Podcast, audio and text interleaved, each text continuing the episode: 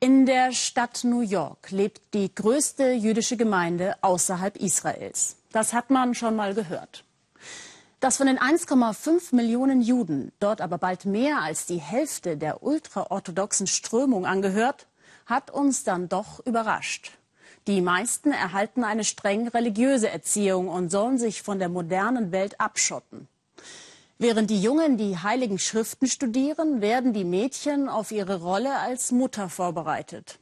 Auf öffentlichen Bühnen haben orthodoxe Frauen traditionell nichts zu suchen.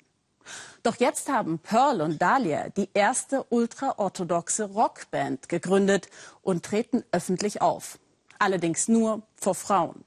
Isabel Shayani gewährten sie Einblicke in eine abgeschottete Gesellschaft mitten in New York City.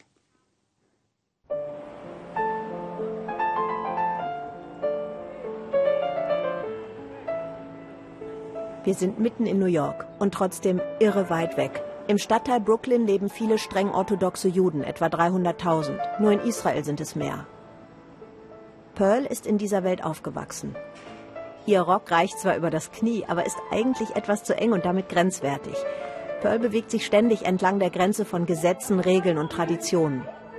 Sie ist Kosmetikerin und besucht gerade ihre Freundin Fagi in deren Wohnung. Gleich beginnt der Schabbat Pearl schminkt Fagi gründlich. Es muss für zwei Tage halten. Schminken am Schabbat geht nämlich nicht. Wenn man genau hinsieht, erkennt man, dass beide Perücken tragen. Ich bin ja nicht mehr verheiratet und ich kenne auch andere, die geschieden sind, die ihr Haar nicht mehr bedecken. Aber ich kann die Perücke nicht ausziehen. Ich würde mich dann nackt fühlen. I couldn't. I don't know. I felt naked.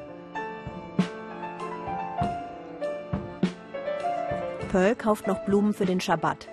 Frauen sollen sich im öffentlichen Raum unauffällig bewegen.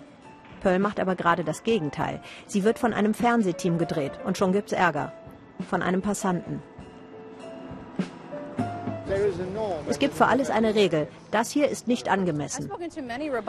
Ich habe mit vielen Rabbis gesprochen, sagt Pearl. Sie drehen mich ja hier, weil ich Musik für Frauen mache. Ich bin eine Sängerin für Frauen. Alle sagten, es sei in Ordnung. Du hast aber bestimmt nicht gesagt, dass du das auf der Straße machst. Natürlich. Natürlich. Ich glaube nicht, dass es angemessen ist. Es passt nicht zum jüdischen Gesetz. Es ist weltlich. Mehr sage ich nicht. What is the, what would be the halacha that would be the issue? I'm not getting into this. Weltlich, säkular ist hier fast ein Schimpfwort. Wie soll eine streng orthodoxe Frau sein? Hier bei der Online-Zeitung Jewish Political Updates treffen wir Jakob Kornbluh. Der ist offen genug, um sich mit uns zu unterhalten. Keine Selbstverständlichkeit. Jede Familie hat hier im Schnitt sechs bis sieben Kinder, sagt Jakob. Er hat nur vier. Man heiratet mit 19, manchmal 20. Mit der Ausbildung für Frauen wird es da eng.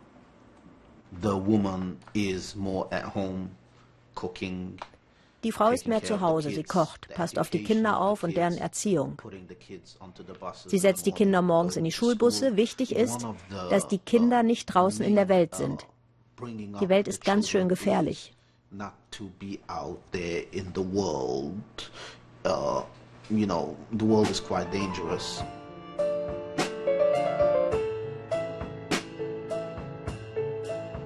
Und was hier so harmlos aussieht, ist in Wirklichkeit eine kleine Revolution. Pearl und ihre Freundin Dahlia haben die erste chassidische, die erste streng orthodoxe Frauenrockband gegründet.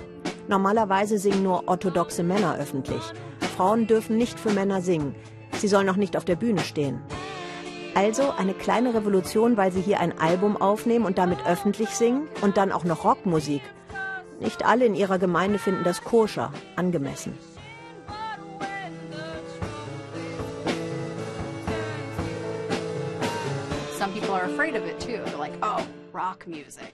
Manche haben natürlich Angst davor und sagen, oh, Rockmusik, das ist aber wirklich weltlich. Und man bringt das mit dieser ganzen Szene von Rockmusik in Verbindung, die ja nun wirklich nicht zur chassidischen Gemeinde passt. Nicht dieselben Vibrations. Sie nennen sich Bulletproof Stockings, schusssichere Kniestrümpfe. Ihre Texte haben religiöse Inhalte und ihre Musik ist frech, manchmal forsch. Chassidische Frauen wie sie werden stärker. Sie begehren behutsam auf, leise, aber nicht zu überhören.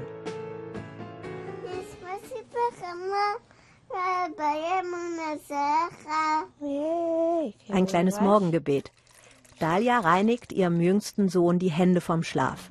Religiöse Regeln wie diese bestimmen den Rhythmus und das Leben von Dalia. Die Schlagzeugerin ist Mutter von vier kleinen Jungen.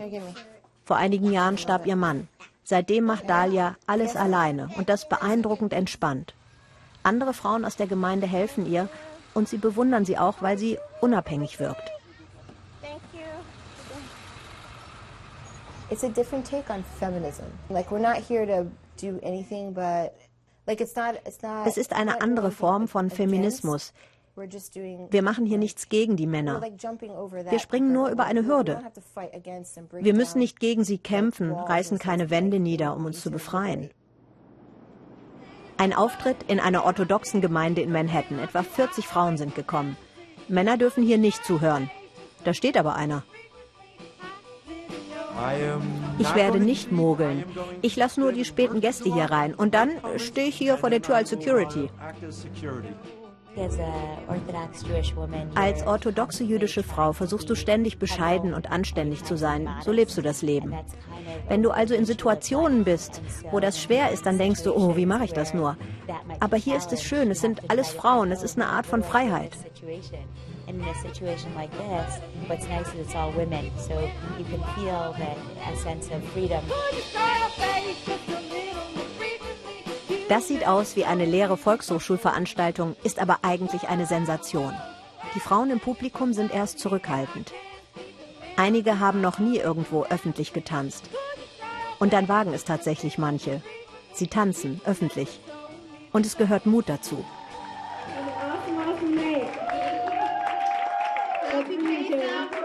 Und den Mut muss man erst einmal haben.